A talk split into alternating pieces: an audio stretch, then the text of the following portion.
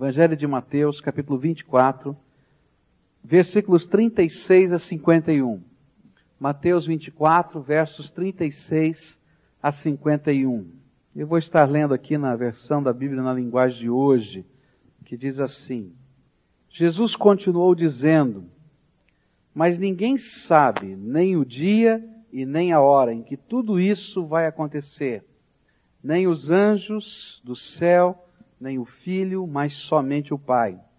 A vinda do filho do homem será como aquilo que aconteceu no tempo de Noé Pois antes do dilúvio o povo comia e bebia, e os homens e as mulheres casavam, até o dia em que Noé entrou na barca. Porém, não sabiam o que estava acontecendo, até que veio o dilúvio e levou todos. Assim também será a vinda do filho do homem. Naquele dia, dois homens estarão trabalhando na fazenda, um será levado e outro deixado. Duas mulheres estarão no moinho moendo trigo, mas uma será levada e a outra deixada. Fiquem vigiando, pois vocês não sabem em que dia vai chegar o seu Senhor. Lembrem disto.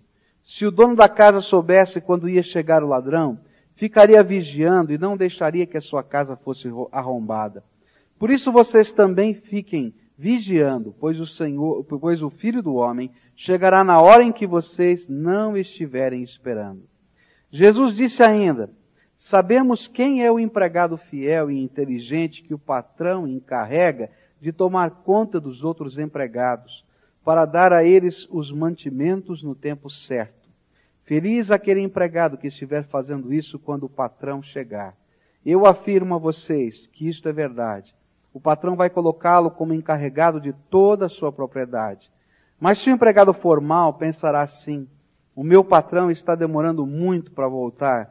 E então começará a bater nos seus companheiros, e a beber, e a comer com os bêbados. E o patrão voltará no dia em que o empregado menos espera e na hora em que ele não sabe. Aí o patrão mandará cortar o empregado em pedaços e o condenará a ir para o lugar aonde os hipócritas vão. E aí ele vai chorar e ranger os dentes de desespero. Capítulo 24 e 25 do Evangelho de Mateus é chamado de o discurso ou o sermão que Jesus pregou no Monte das Oliveiras. Na verdade, foi o último sermão público que Jesus pregou. E ele está dividido em duas partes bem caracterizadas. A primeira parte é uma série de profecias a respeito da volta do Senhor Jesus. O que vai acontecer, como vai acontecer, de que jeito vai acontecer. Então, logo no capítulo 24, nós vamos encontrar essa descrição das profecias. E na segunda parte, que vai do final do capítulo 24 até o final do capítulo 25, vem uma série de advertências que Jesus faz aos seus discípulos a respeito destas profecias. Eu estou olhando aqui para a segunda parte, onde Jesus começa a advertir a, os seus discípulos quanto uma necessidade muito especial que precisa ser desenvolvida no nosso coração, que ele vai chamar de vigilância. Nós devemos estar despertos, atentos, vigilantes, apercebidos do que Deus está fazendo nessa terra e preparados para a volta do nosso Senhor. Esse é o grande desafio. E de uma certa maneira, cada uma dessas advertências coloca diante de nós uma espécie de teste. São situações diferentes da vida que são colocadas como metáforas, como ilustrações, para que a gente possa entender o teste que nós estamos vivendo hoje. Ele vai dizendo assim, olha, vai parecer que Jesus está demorando. E enquanto parece que Jesus está demorando de voltar, não é? Muita coisa à nossa volta está acontecendo. E nós precisamos estar apercebidos porque a nossa fé está sendo testada nesse tempo de peregrinação ou nesse tempo de espera. E eu queria dar uma olhada à luz da palavra de Deus, aquilo que está aqui revelado nesse final dessa profecia, nessa advertência do Senhor Jesus. O que é que estas comparações nos revelam? Quais são as revelações desse teste? O que é que o Senhor está a dizer ao meu coração e ao seu coração. A primeira revelação que nós encontramos é aquela comparação feita com os dias de Noé. Diz a palavra de Deus: A vinda do filho do homem será como aquilo que aconteceu no tempo de Noé, pois antes do dilúvio o povo comia e bebia, e os homens e as mulheres casavam, até o dia em que Noé entrou na barca. Porém, não sabiam o que estava acontecendo, até que veio o dilúvio e levou a todos. Assim também será a vinda do Filho do Homem. Naquele dia, dois homens estarão trabalhando na fazenda, um será levado e outro deixado, duas mulheres estarão no moinho moendo trigo, uma será levada e outra deixada. Fiquem vigiando, pois vocês não sabem em que dia vai chegar o seu Senhor. Primeira revelação, Jesus disse assim: Olha, tudo isso que eu falei vai acontecer de uma maneira muito semelhante com aquilo que aconteceu nos dias de Noé. Nos dias de Noé, Deus havia dado uma palavra, uma mensagem que precisava ser anunciada. A mensagem que Noé anunciava era a seguinte: Deus vai julgar essa terra. Deus vai julgar essa terra. Essa era a mensagem. E dizia como Deus ia julgar essa terra. Deus vai julgar essa terra e vai mandar chuva. E a palavra de Deus nos diz que naqueles tempos não chovia na terra havia uma densa neblina que todas as noites regava a terra. Uma densa neblina que subia, ou melhor, que descia, não é? E que molhava toda a terra. Eu me lembro, há uns anos atrás, que eu fui à cidade de Petrópolis e eu nunca vi uma neblina tão densa quanto na cidade de Petrópolis. E a gente estava saindo bem cedo de manhã para pegar o ônibus para ir ao Rio de Janeiro e, e a gente não enxergava nada, era uma neblina muito intensa, muito densa. E o interessante é que toda a roupa da gente ficava molhada, como se a gente estivesse no meio da chuva. A gente andava no meio da neblina e a gente percebia a roupa da gente ficar molhada. E eu aí comecei a entender esse texto. Falei, olha, é, deve, deve ser alguma coisa parecida com isso. Hoje a ciência diz a mesma coisa, que houve uma época, né, na, na história da humanidade em que não havia chuva em que a atmosfera estava de tal maneira colocada em que essa densa neblina acontecia. E você pode imaginar então, numa época em que o povo nunca tinha visto uma gota de chuva, Noé dizendo, Deus vai julgar essa terra e vai cair água do céu. E o povo talvez dissesse assim, mas a água não vem do céu, a água está no mar, a água está no rio, a água está no lago, esse homem é louco, esse homem é maluco. E ele ia pregando. E mais ainda, tinha uma complicação maior, porque Deus disse para Noé, Noé, você vai construir um barco. E vai colocar esse barco num lugar alto. E a gente constrói barcos na beira do mar, na beira do rio, não é assim? E de repente está o velho maluco pregando que vai cair água do céu e construindo um barco. Eu creio que era a maior piada dos daqueles tempos. Olhar para Noé. Até o dia em que Deus disse para Noé: entra nesse barco. E a Bíblia diz que Deus fechou a porta pelo lado de fora. Noé não podia abrir, e as pessoas que começaram a ver cair a água do céu não podiam abrir. Jesus disse que a volta dele vai ser parecido com esse dia. A volta do Senhor Jesus é dia de glória para a sua igreja.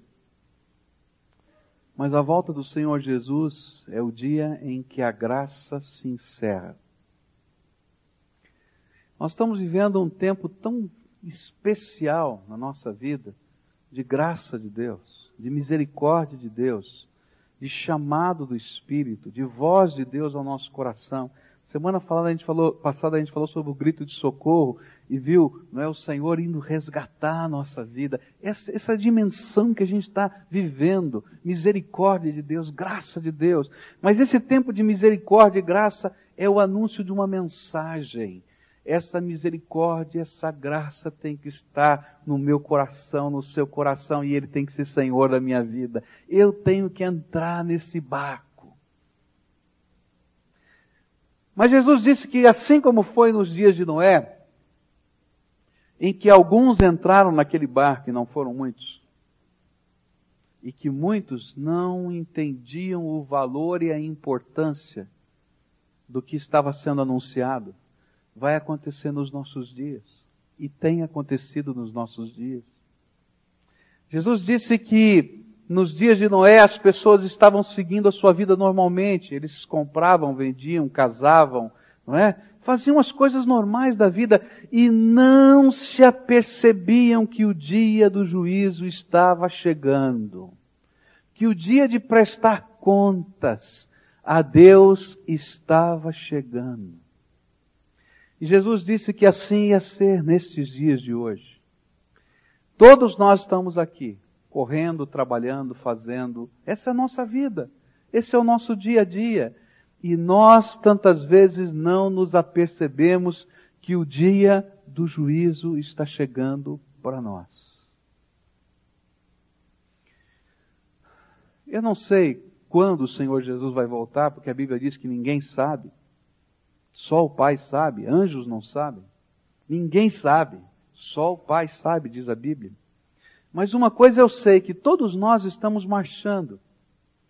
E todos nós estamos marchando para o nosso encontro derradeiro e final com o Senhor. E sabe, nós estamos marchando da mesma maneira que o povo naquele tempo marchava, nos tempos de Noé. Nós estamos casando, comprando, vendendo, fazendo, acontecendo, e nós não nos apercebemos que marchamos para o dia do nosso encontro com Deus. A palavra de Deus diz lá no Velho Testamento, no livro de Amós, Israel, prepara-te para te encontrares com o Senhor teu Deus. Israel, prepara-te para te encontrares com o Senhor teu Deus. Essa era a mensagem do Velho Testamento. E a mensagem do Novo Testamento é esta. Filho, amado, querido, por quem eu morri na cruz do Calvário, esteja preparado para o dia do teu encontro. Mas sabe qual é a tristeza? É que Jesus fez essa série de parábolas a respeito da vigilância, porque ele sabia, porque ele via o seu povo os seus filhos queridos, aqueles por quem ele tinha morrido na cruz do Calvário, vivendo a sua vida normal, sem se aperceberem, sem entenderem, sem compreenderem o que estava acontecendo ao seu redor, sem poderem aquilatar que eles estavam no caminho do encontro final e derradeiro. Nós também temos uma profecia, que nós chamamos de Evangelho, a boa notícia de Deus. Existe salvação. Ainda que exista juízo, naquele tempo tinha uma barca. Hoje tem a cruz de Jesus para o perdão dos nossos pecados. Mas assim como se exigia um preparo naquele tempo, e Deus disse para Noé, Noé, prepara a arca, constrói a arca, Vai trabalhando aí, porque eu vou abençoar essa arca, mas você tem que construir. Ele está falando para a minha vida e para a sua vida, olha, você precisa estar tá preparado. Você precisa pegar aquilo que Deus tem derramado sobre a tua vida e trazer para o teu coração. E fazer isso ter valor na tua vida. E ser mais importante do que seguir a rota normal do dia. Você já pensou o que significou para Noé o projeto da arca? Você já parou para pensar que não veio dinheiro do céu para ele construir essa arca? Que ele teve que botar dinheiro das economias da sua casa para construir a arca? Você já parou para pensar que ele teve que mudar todo o programa de vida dele, em que talvez ele tivesse tantos outros projetos e concentrar valor e concentrar prioridade no projeto de construir aquela arca? Você já parou para pensar que uma arca daquele tipo, da maneira como foi construída e do tamanho que foi construída, não se constrói num dia, mas se constrói ao longo de uma vida? Ainda mais porque eles não tinham os equipamentos que nós temos hoje, os maquinários que nós temos hoje. Trabalhar com madeira significava cortar madeira, serrar na mão madeira, fazer da madeira tábua, fazer buraco nessa madeira porque não se usava prego, tirar lascas de madeira como cunhas para travar uma, uma tábua na outra. Gente, quanto tempo demorou isso? Foi o projeto de uma vida. Mas foi o projeto de prioridade de uma vida. É por isso que a Bíblia diz no Novo Testamento: buscai primeiro o reino de Deus e a sua justiça e todas as outras coisas vos serão acrescentadas. Se você servir a Jesus não for o projeto da tua vida, você pode estar perto da arca. Você pode estar andando ao redor da arca. Mas no dia do juízo, você vai ficar do lado de fora dessa arca. Se Jesus não for o Senhor da tua vida, e isso é o preparo.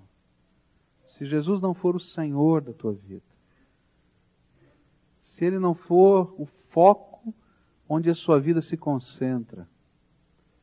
Se ele não for o redentor amado que caminha com você todos os dias, você vai estar fazendo como todo mundo faz. Mas vai estar faltando o essencial na tua vida. Triste é que Jesus disse que semelhantemente àquilo que aconteceu nos tempos de Noé vai acontecer. As pessoas vão ver a salvação mas não poderão tomar parte dela. Eu acho que o dia mais triste na vida de Noé foi o dia em que começou a chover. E é por isso que a Bíblia diz que o dia do Senhor é dia de trevas e não de luz. Porque eu acho que vai ser o dia mais triste também para mim e para você. Porque nesse dia, se de um lado a gente está dentro da salvação e a gente pode se alegrar na bênção da salvação, de outro lado, a gente vai poder ouvir o clamor daqueles que batem na porta da arca e não podem entrar. Eu fico pensando na natureza humana nossa, não é? E me colocando na, na condição de Noé. E ele talvez ali olhando da arca, ou tentando olhar da arca, porque ela era totalmente fechada, tentando enxergar talvez por uma fresta qualquer e tentando fazer alguma coisa, mas ele não podia fazer absolutamente nada, absolutamente nada. E a Bíblia diz exatamente isso, porque Deus havia fechado a porta. Uma das coisas que muitos de nós não entendemos na doutrina da vigilância é que um dia Deus fecha a porta. Eu quero dizer para você com muita dor no meu coração, mas é verdade a porta da graça se fecha.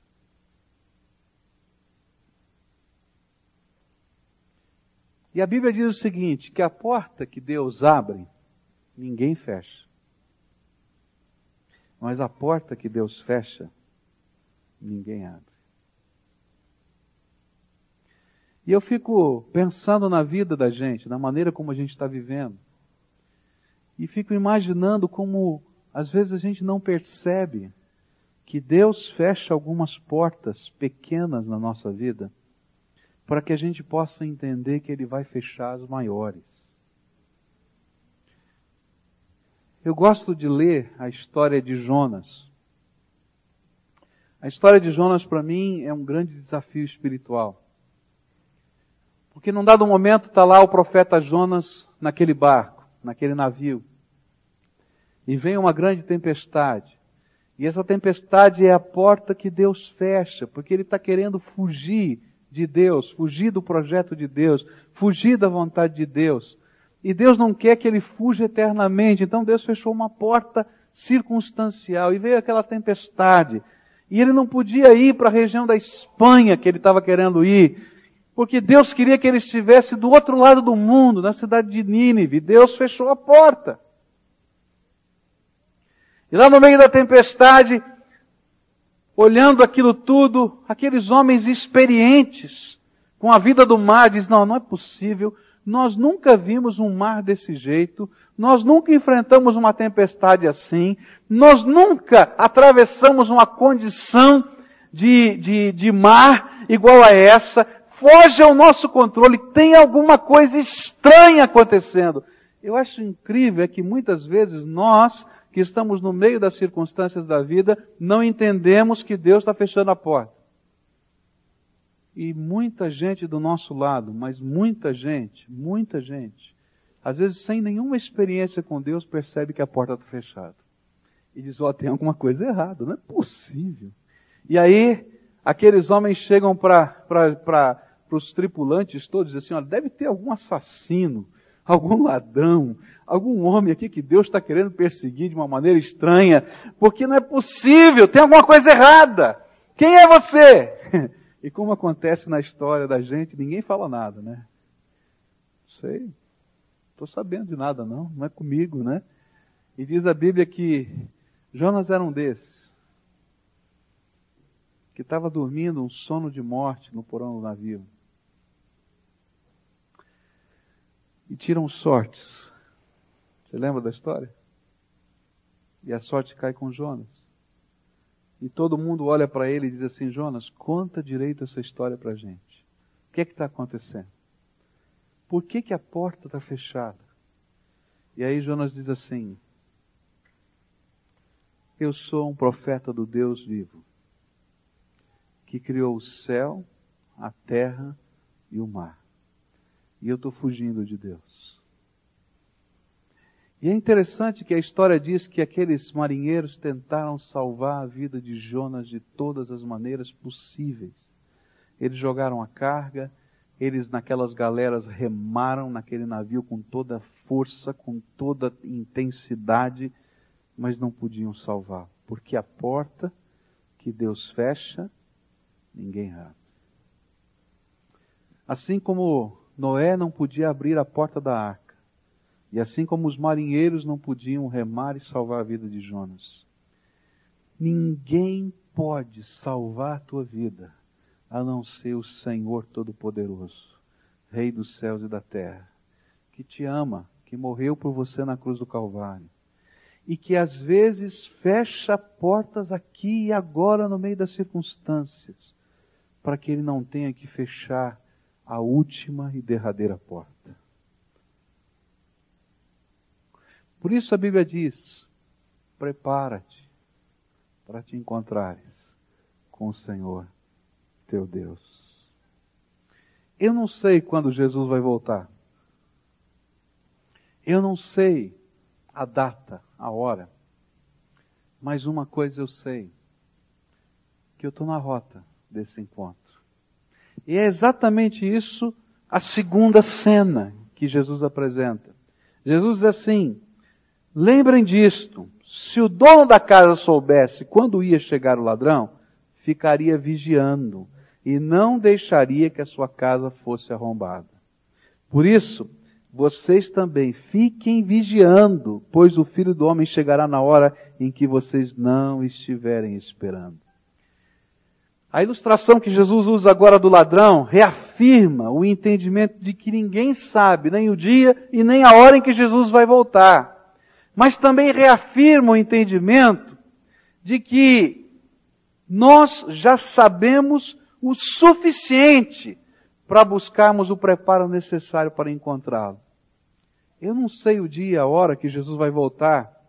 Eu não sei o dia e a hora da minha morte, do meu encontro derradeiro com Deus. Eu não sei o dia a hora do encontro final da humanidade com o justo juiz. Mas uma coisa eu sei, que nós iremos encontrá-lo. Que eu estou no caminho. Que eu estou na rota. Você não tem certeza disso? E a pergunta é: temos levado a sério a única certeza que a gente tem nessa vida? Dizem os filósofos, né? que a única certeza da vida é a morte. Eles dizem isso, não é nem a Bíblia que diz. E a gente está preparado para isso? E a pergunta é: se hoje fosse o dia do meu encontro, como seria esse encontro?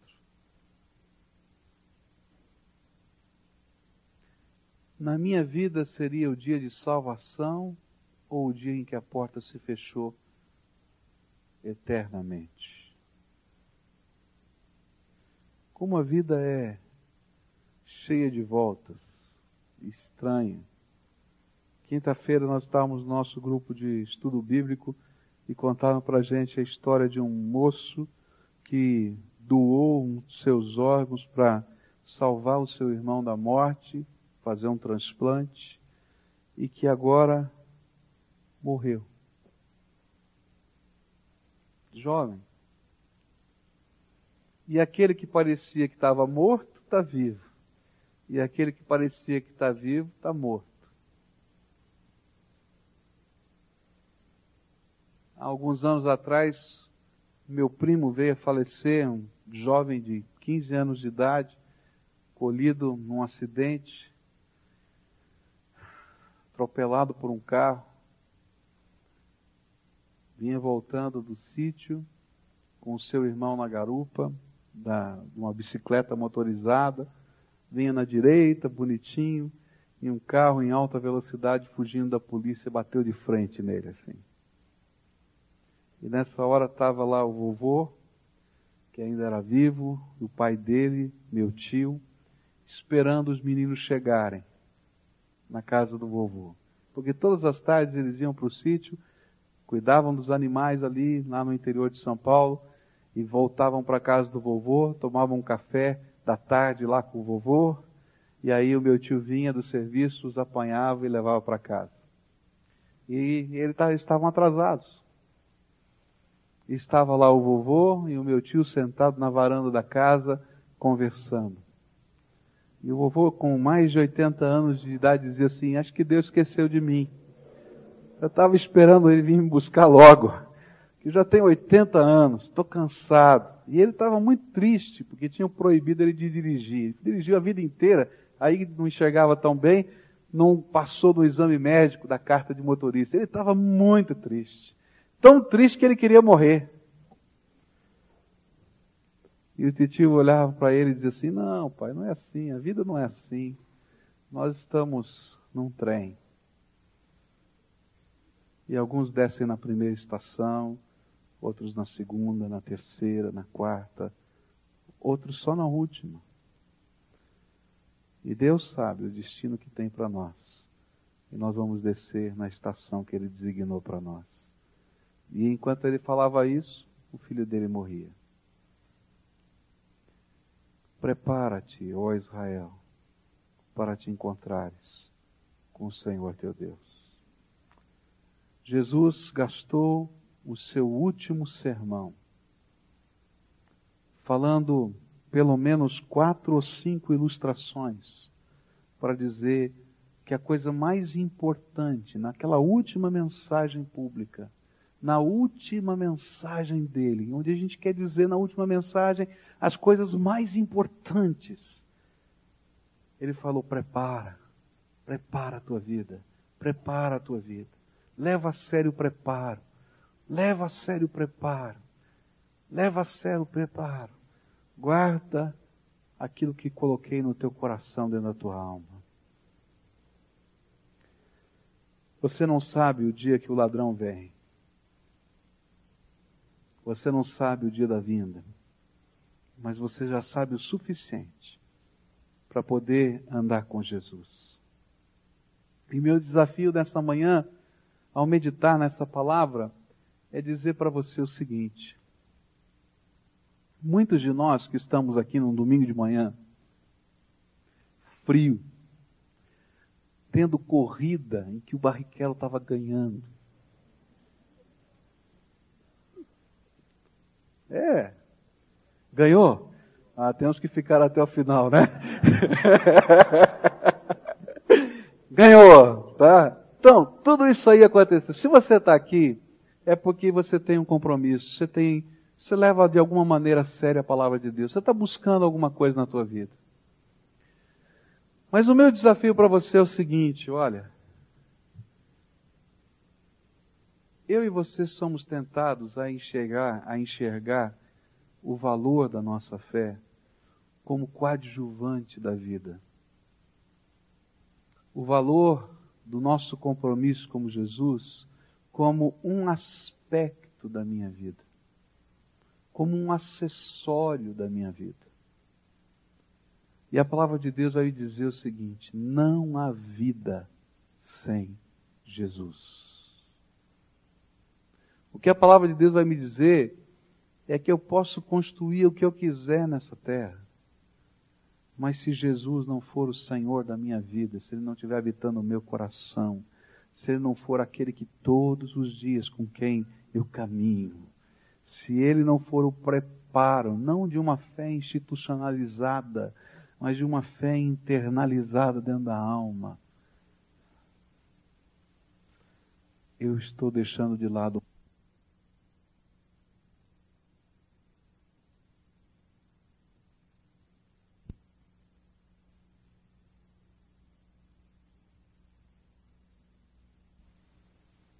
Por isso eu queria orar com você agora. Porque muitos de nós temos sido visitados pelo Espírito Santo de Deus há muito tempo. E muitos de nós conhecemos a palavra de Deus há muito tempo. E muitos de nós estamos enamorados do Senhor Jesus há muito tempo. Mas chega um dia em que o Senhor nos coloca e nos confronta para dizer o seguinte: olha, está na hora, está na hora de entrar na arca. E é interessante que a chuva não caiu exatamente na hora em que Noé entrou na arca. Ele entrou na arca, ele conduziu todos os animais lá para dentro, e eu acho que levou tempo. E depois que estavam dentro, a porta foi fechada, e ainda levou tempo. E talvez algumas pessoas lá de fora dizem, esse cara é, é louco. Entrou e se trancou lá dentro ainda. Nós estamos bem nessa fase da vida, em que Jesus está dizendo, a arca está pronta, porque a arca é a cruz de Jesus. E ele diz para mim, entra dentro, e anda comigo, e confia em mim, e deixa eu ser seu Senhor, teu Salvador. Deixa eu ser o dono do teu futuro, mas o dono do teu presente. Deixa eu ser aquele que segura na tua mão todos os dias. Confia em mim. Ainda que pareça loucura, muita gente, Confie em mim, porque esse é o verdadeiro preparo. E eu queria te dar uma oportunidade hoje de você firmar um pacto com Jesus. Pacto mesmo, sério, compromisso. Jesus, eu conheço, eu sei, eu já ouvi, mas hoje eu quero assumir um pacto contigo. Eu quero ser teu. Eu quero ser para a tua glória. Eu quero que o Senhor me ensine a viver cada dia esse preparo. E se você é essa pessoa a quem o Espírito Santo está falando, e sabe, tem coisas que o Espírito Santo fala que ele testifica de tal maneira que a gente sabe que é só com a gente. Parece que não tem ninguém aqui nesse lugar, só tem você e Deus. Se você é essa pessoa, eu queria desafiar você a entrar na arca que é Cristo Jesus. A segurar na mão dele. E dizer, Jesus, eu já sei o suficiente para saber que sem ti não existe vida e sem ti não dá para viver. Então eu quero dizer, vou viver contigo. Se você é essa pessoa aqui no Espírito Santo está falando, eu queria orar junto com você. Eu queria estar junto com você nessa hora. E queria estar pedindo que a graça de Deus se manifestasse na sua vida. Por isso eu queria pedir que você saísse do seu lugar, viesse aqui à frente.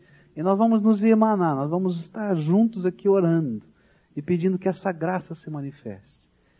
Se há alguém aqui, levanta e vem para cá. Eu sei que essa não é o tipo da mensagem que vai ter multidões aqui na frente.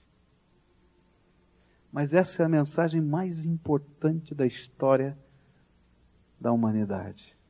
Jesus Cristo é o único e suficiente Salvador das nossas vidas. Se você é essa pessoa que o Espírito Santo está falando, chega para cá, sai aí do teu lugar, vai chegando para firmar pacto, para firmar compromisso com Ele, para estar tá dizendo, Jesus, eu vou colocar, eu quero colocar em prioridade o Senhor, o Teu reino na minha vida, o preparo. Eu conheço, eu sei, mas eu quero mais. Eu quero compromisso. Quero que o Senhor me abençoe. para andar contigo. Faz isso na minha vida. Se o Senhor está falando no teu coração e confirmando essa mensagem, vem. Vem, porque esse é tempo de entrar na arca da graça, da misericórdia de Deus e saber que é Ele quem sustenta a nossa vida dentro dessa arca. Ele que é Senhor da nossa vida. Amém. Eu queria convidar alguns irmãos que estão aqui conosco para chegarem junto desses que estão aqui, abraçarem esses irmãos, orarem junto com eles, pedindo a graça de Deus, a misericórdia do Senhor. A gente vai estar irmanado aqui, né, envolvido nessa graça gostosa, acolhendo uns aos outros no amor de Jesus. É isso que faremos, né? E queria que todos aqui tivessem alguém junto para orar, tá? Se não está faltando alguém aí que não chegou junto, levanta a mão só para mim ver aqui na frente, não chegou ninguém ainda, né? Pede licença, vem para cá, dá um abraço nesses irmãos queridos aqui. Isso, vem aqui pela, pelo lado, desce aqui pela galeria se quiser me ajudar.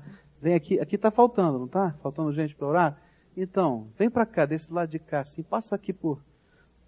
Vem bem aqui na frente, que o pessoal que chegou primeiro aqui, isto, está aqui nessa frente toda, isto, pode vir. Quem é que não tem ninguém orando junto? Levanta a mão só para mim ver aqui, ó. Esse pessoal aqui na minha frente, não tem ninguém. Aqui também, tá? Oh, que gostoso. É? Aqui, isto. Chega junto aqui. Todo mundo tem, tem alguém agora não? Faltou? Não? Esse casal aqui está sozinho. Quem vai orar? Você também está sozinha. Está ali. Aqui tem um casal sozinho. Quem é que vem? Você vai estar tá junto? Tá? Vamos orar a Deus. Queria convidar você a ficar de pé, não é? A gente vai orar, eu vou fazer essa primeira oração que está aqui, orando por você, firmando esse pacto.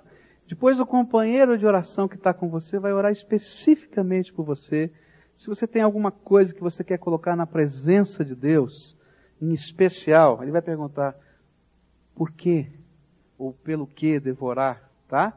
E aí você vai dizer, ora por isso, ora pelo meu coração, ora pelas lutas que eu estou enfrentando, ore pela dificuldade que eu tenho de assumir esse pacto.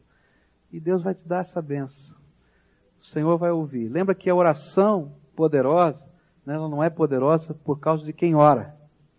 Ela é poderosa por causa de quem ouve, porque é Ele que pode responder. Jesus vai ouvir esse clamor.